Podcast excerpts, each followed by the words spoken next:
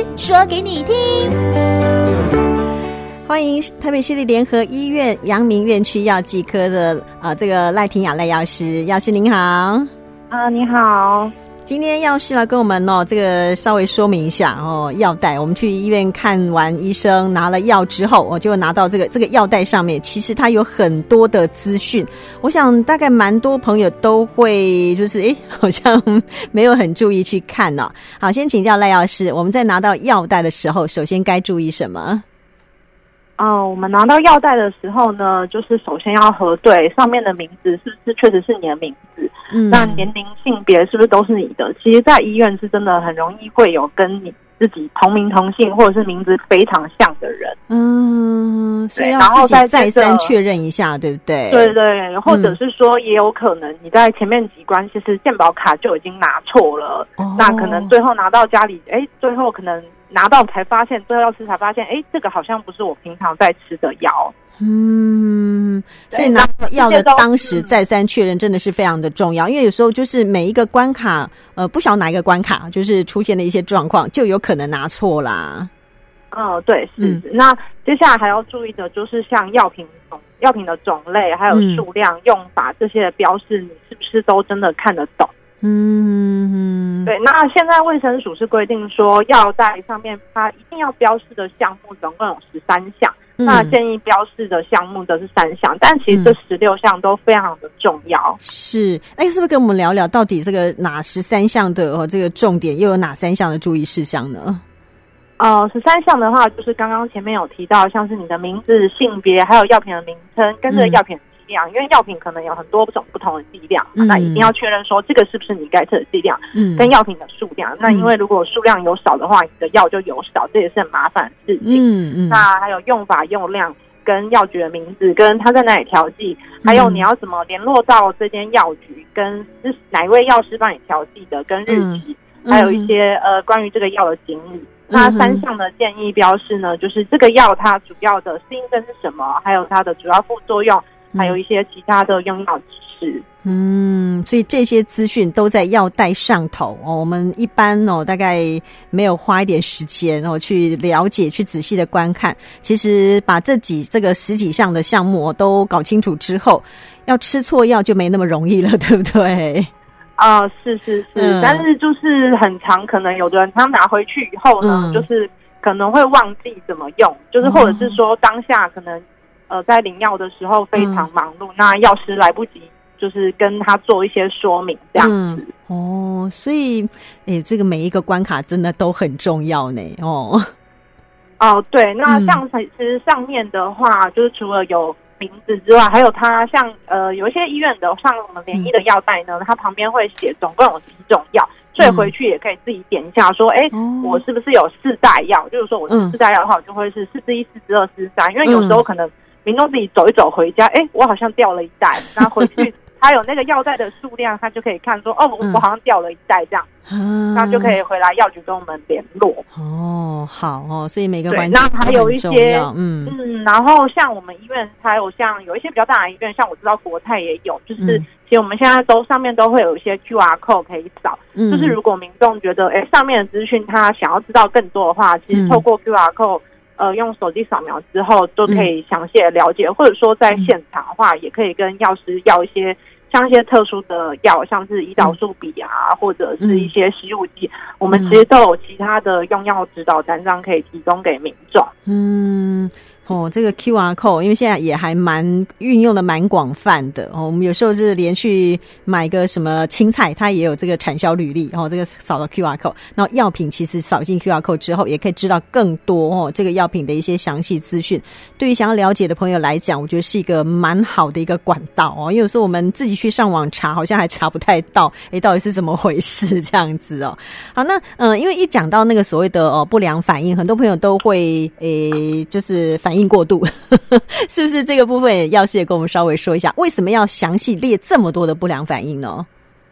哦，因为其实这个也是卫生署规定的，就是这个是属于三项建议事项。嗯、那它所有的一个药所有的不良反应，不管是呃可能皮肤敏感啊，嗯、或者是呃会造成酸痛啊，或还有它所有的适应症，就不管男女。嗯所有的适应症或者是不管老少，我们都会全部标示在上面。嗯，那假设像今天是高血压用药好了，嗯、那其实它本身是一个利尿剂。嗯、那有的病人就会想说，哎、欸，我只是脚水肿，为什么上面有高血压的用、嗯、呃作用？我又没有高血压，为什么？是不是医生开错药给我这样子？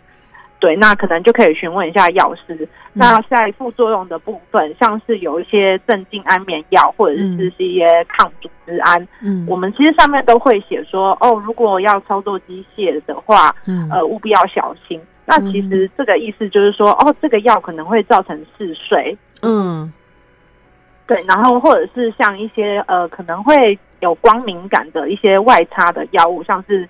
呃，酸类像是外擦的 A 酸，那我们就会写呃注意防晒这样。嗯哦，那可能有的病人就会很担心说，那呃我我我白天要要怎么办这样？对对对对哦，所以其实如果有疑虑的话，就立刻可以问，这绝对没问题呀，对不对？嗯，对，是没错。嗯，好，那其实我们在拿到药品的时候哦，会有一个很大的疑问，就是它可能上面会写饭前吃、饭后吃，或是什么怎么吃啊？有些没有写饭前饭后吃。那这个其实通常我们也会有点呃搞不清楚，说那我到底该什么时候吃？是不是药师有跟我们说一下？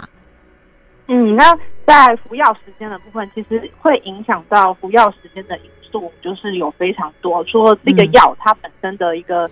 药物的特性还有它的疗效，那也可能会就是因为它的副作用啊，还有这些吃这些药物是不是跟你吃的东西会发生一些交互作用的条件来影响。嗯、那一般来说，我们大部分的药啊，大部分啊都是先会建议说饭后服用，嗯、那是借由食物消化吸收的过程来协助肠胃道吸收。嗯，那大部分或我们会建议说，一定你一定一定要饭后的。呃，吃的药它就是比较容易刺激肠胃道的药，嗯、像是一些消炎止痛药、类固醇。那它这些药在饭后吃的话，嗯，会比较呃让你减少一些肠胃不适的状况。嗯哼哼哼。对，那如果说呃会叫你饭前吃的那些药物啊，那它这种需要饭前吃的，它就是对你本身的肠胃道并没有特别的影响。嗯，那或者是说它需要在你空腹的时候吃会比较有效。嗯像是一些降血糖药，嗯，或者是他为了要避免一些那个呃药物的交互作用，嗯，那如果说就是它上面哎没有特别写服药时间，就是呃主持人刚刚提到，他就只写说哎每日一次，那到底是要饭前要饭还是饭后？那这个的意思就是说，哎其实它没有它，代表说这个药物它在饭前饭后都是可以的，两种服药的时间它对药效影响并不大，但我们就是会建议病人说，哎。那你就是要固定时间，就是固定时间吃也是比较重要，就比较不会忘记，对不对？对对，主要是这个原因。嗯，好好好，因为有时候饭前他可能还会规定你饭前多久吃，因为有些药是真的要空腹吃嘛，对不对？哦，嗯嗯，所以其实那像空腹的话，就是是还哦。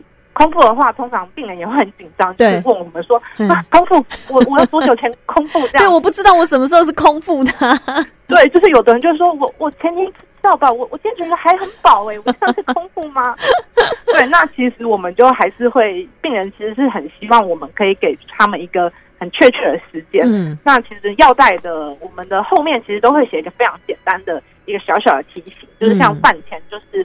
饭前半个小时到一个小时，嗯，那如果是饭后的话，就是吃饱。嗯，那随餐还有一个蛮特别的用法叫随餐，嗯、那病人也会很紧张，说随餐随餐到底什么意思？对、啊，那随餐的话，就是我们就会说，你吃完第一口之后，嗯、那你再接下来吃，吃对，这个就叫随餐。哦，那如果说它上面写需要时服用，通常就是一些可能是。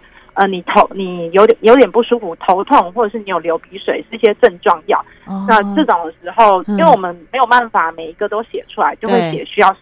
用就可以问那个医生或药师说：“哎，我什么时候要吃这个药？”嗯，有时候是症状缓解的药啊，哦，就是你觉得不舒服你就吃啊，没有没有没有这些症状我就不吃了，应该是这样讲，对不对？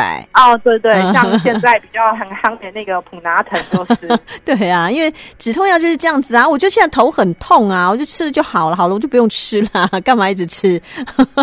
对，那可能有的人他就不知道啊，但其实普拿疼吃太多也是也是不好，没错没错。嗯，好，接下来一点点时间呢，药师来跟我们讲一下，因为有时候我们呃难免呐、啊、会有一些剩下来的药物，我家里头大概稍微整理一下，大概都会发现类似这样的情况，该怎么样正确处理？有些其实可以自己在家处理，但有些不行，对不对？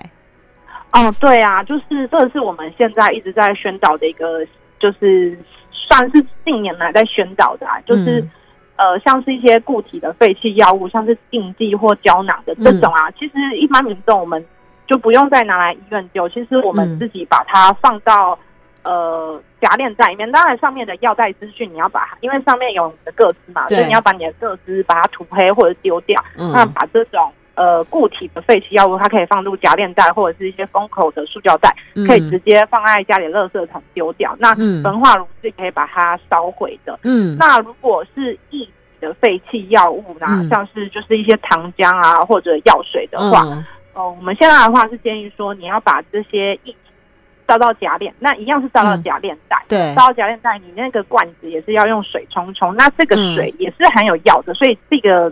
冲过的水还是要倒到瓶子里面，嗯、那这个瓶子就是干净，它就可以回收掉。嗯、那这个夹链袋里面呢，它可以再放一些茶叶或咖啡粉或者是卫生纸，它就是要让它假设它不小心破掉，它不会流出太多。嗯、那它放到夹链袋之后呢，就是密封之后，它一样可以就是呃丢弃这样。嗯嗯，那比较特别，非常非常比较特别的呃，就是。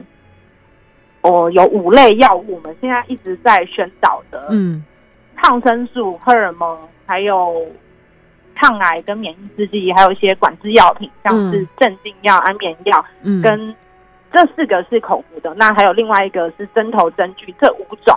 总共五种加起来，这些我们就会建议民众说：“哎，你最好还是带来医院回收这样。”嗯，因为刚刚前面讲，我们前面四个药嘛，它如果进入下水道、进入河川，它就会环境会污染啦。嗯，所以这些焚化炉也没有办法把它，而且这些焚化炉没有办法办法把它处理掉。嗯，那特别是管制药的部分，它就是。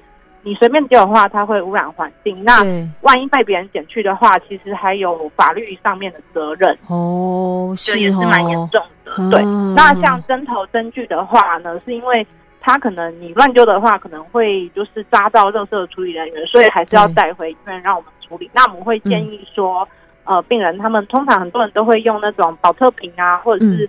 呃，牛奶罐子，一些比较硬的塑胶盒或有盖的金属盒，把它收集起来，嗯、那再拿到医院，就是交给我们这边的专人。那因为有的民众也是很可爱，他就是好不容易收集完哦，哎、嗯，后来我们这边看到我们垃圾桶，又很高兴，就把它丢进去吗？然后又把它全部倒出来。对，就是记得你就是整罐把它放下去就可以。OK OK，好，对，就是有一些民众真的很可爱。所以其实哦，这个剩下来的药物怎么样去丢弃哦，也是很重要的一些事。这个状况，尤其是这些管制药品啊，什么等等等，自己不要随便乱丢。那一般的哦，没吃完就可以的，自自己来处理是没问题。但有时候尽量不要让药事哦这个浪费掉的，对不对？哦，对啊，嗯、就是还是可以。